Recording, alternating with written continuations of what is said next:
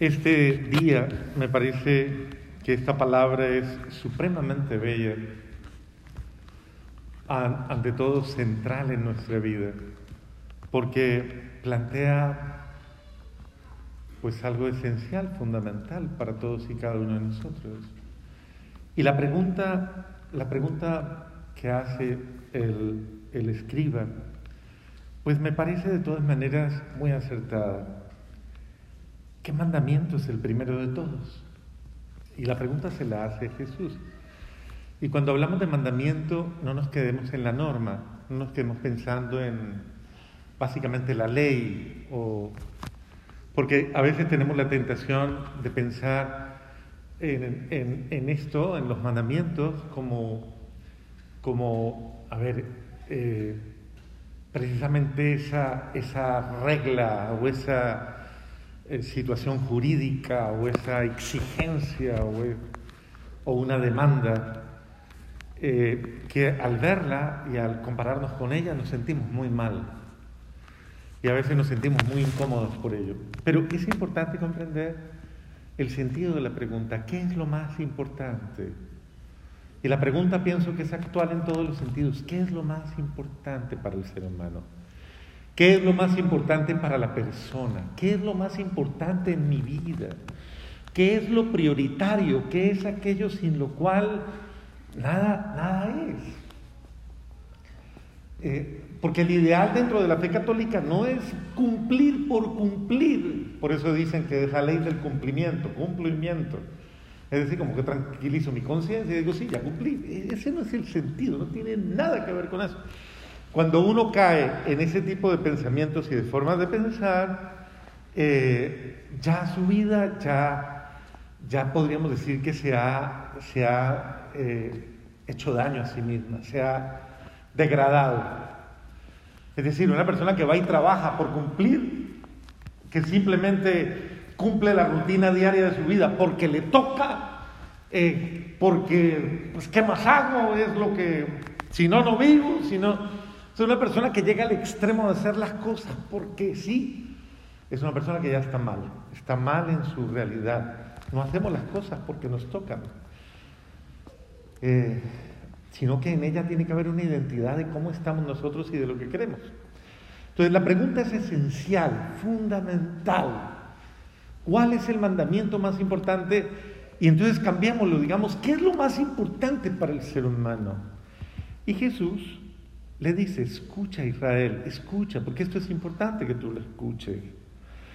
Amarás al Señor tu Dios con todas las fuerzas de tu corazón, con toda tu alma, con toda tu mente y con todo tu ser. Entonces, si nos vamos al corazón de este fragmento, diríamos que lo fundamental para el hombre es amar. Ahora, yo quiero que le cambien la palabra. En lugar de decir Dios, digan amor.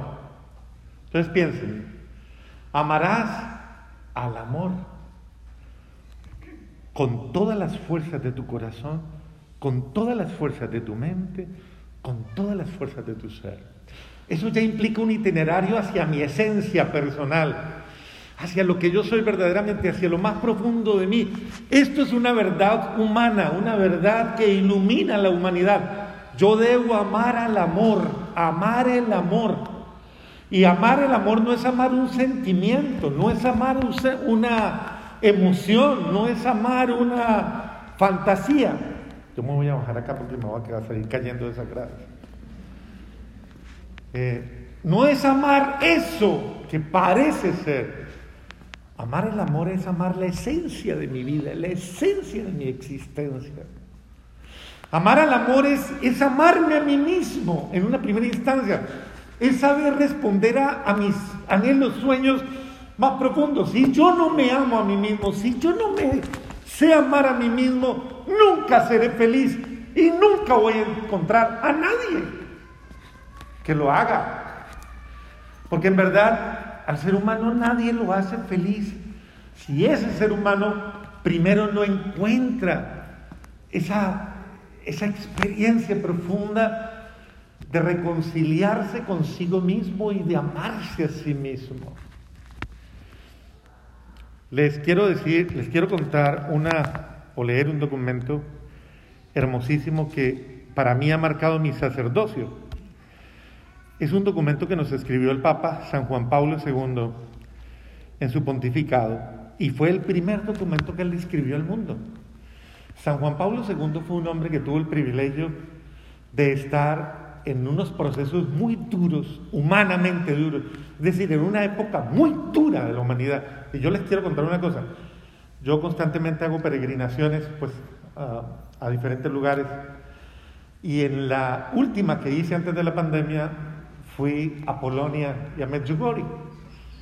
Yo no conocía Polonia, yo no conocía el contexto de Varsovia y de todo lo que existía y, a fondo. Uno lo ha escuchado históricamente hablando, pero no conocía el drama absoluto que vivieron los seres humanos de este contexto.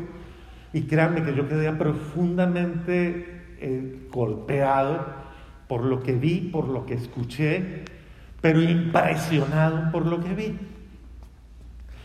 Y ver al Papa Juan Pablo II en este contexto yo personalmente he sido un seguidor de San Juan Pablo II en su historia original, desde que estuvo eh, desde niño viviendo cada uno de esos momentos de su, de su desarrollo y de su encuentro con Dios y cómo sufrió, cómo sufrió con su madre, cómo sufrió con la muerte de su madre, luego su hermano, luego su padre, cómo queda solo, cómo va a una cantera de minas, le toca vivir en una cantera de minas, cómo le toca estudiar a escondidas, es perseguido, se ordena siendo perseguido, pasa todo este tiempo bajo, tiempo bajo el régimen alemán, luego viene el régimen comunista, cae el régimen comunista, explotan, persiguen, matan a sus amigos, a todo el mundo, y en ese contexto él tiene que aprender a ser sacerdote, luego obispo, y a ver, este hombre fue forjado, forjado verdaderamente por una realidad muy dolorosa en la que su humanidad estuvo expuesta a cosas muy dramáticas. Y yo diría que este hombre fue un experto en humanidad, San Juan Pablo II. ¿Qué quiere decir eso? Conoció al ser humano. Y escribió esto, esto que les voy a leer que para mí es magistral. Yo creo que es de las cosas más grandes que, un ser humano ha escrito comprendiendo al ser humano. Miren lo que escribió, es el número 10 del documento Redentor Hominis. Es la primera carta que él nos escribe a la humanidad, Redentor del hombre, Redentor Hominis. Y en el número 10 dice una cosa que a mí siempre me ha tocado el alma. ¿Qué dice? Dice así el Papa. Pero yo quiero que para que ustedes escuchen esto, esto es tan significativo que quiero que volteen a mirar al que está al lado. Espero que sea su familia sobre todo. Voltea y lo mira. Si no está con, con una persona de su familia, pues bueno, lo excuso de que no mire al otro tan directamente porque de pronto no me quiero que se metan en líos y dijo, el cura tuvo la culpa. No, no, no. Pero miren, miren al que está al lado y miren lo que les voy a ir diciendo. Dice el Papa, el ser humano, el hombre, no puede vivir sin amor. El hombre no puede vivir sin amor. Mire hacia el que está al lado y piénsalo un segundito. No puede vivir sin amor. Esa persona que está a su lado no puede vivir sin amor. Mire lo que sigue diciendo. Él, esa persona, permanece para sí mismo un ser incomprensible. O sea, es que tiene consecuencias. Si no tiene amor, nunca se va a entender, nunca se entiende. Nunca le va a encontrar un sentido a su vida, una razón a su vida. Siempre va a estar en la oscuridad de su vida preguntándose, ¿para qué vivo? ¿Para qué existo? Esto es delicado. Para mí es la fibra más profunda de un ser humano. Un ser humano necesita encontrar, necesita vivir el amor. No puede vivir sin amor. Su vida carece de sentido, dice el Papa.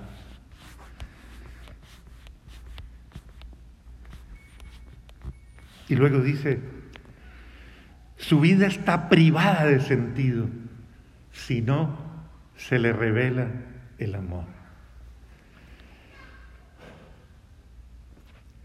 Es que no existe razón.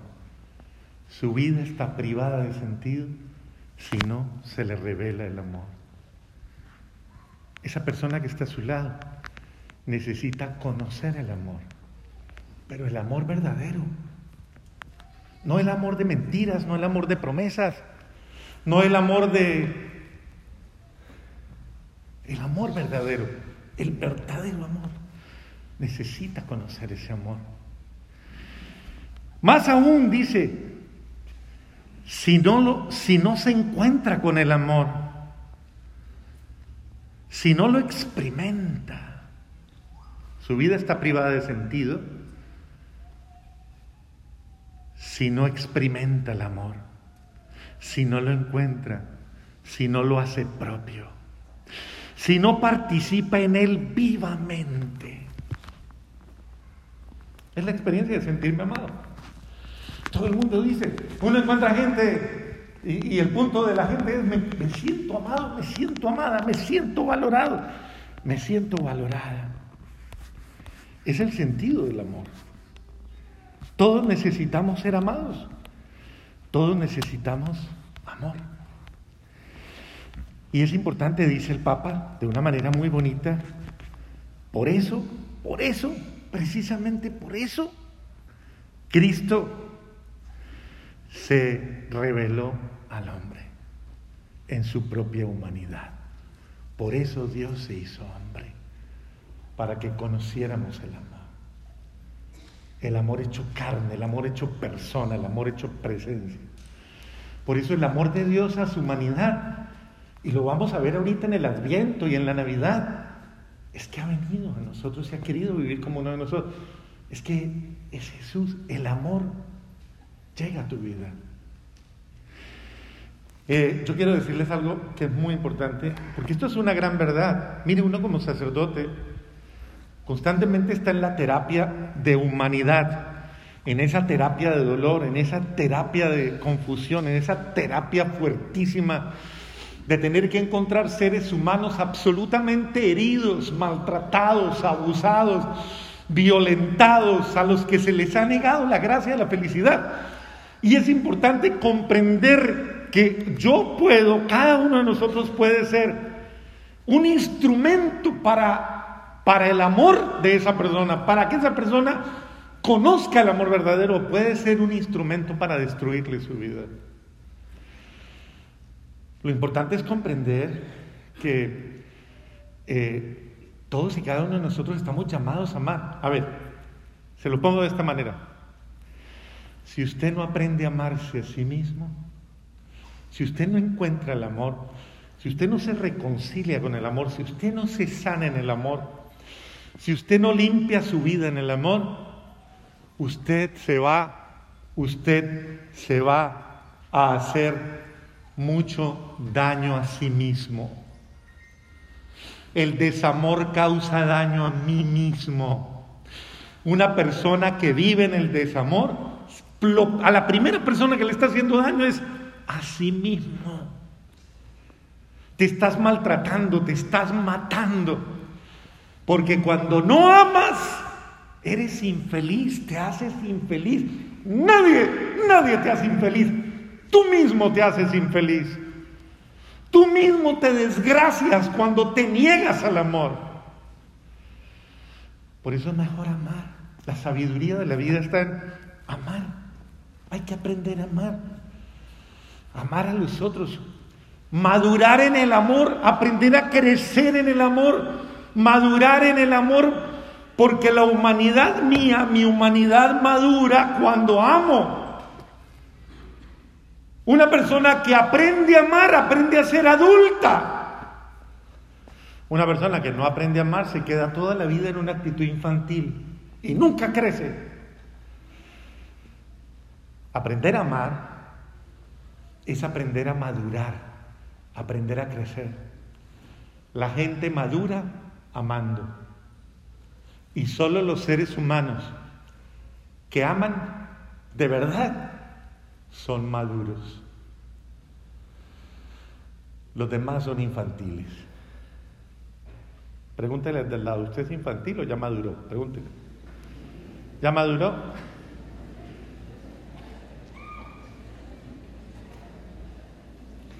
Estamos llamados a madurar en el amor.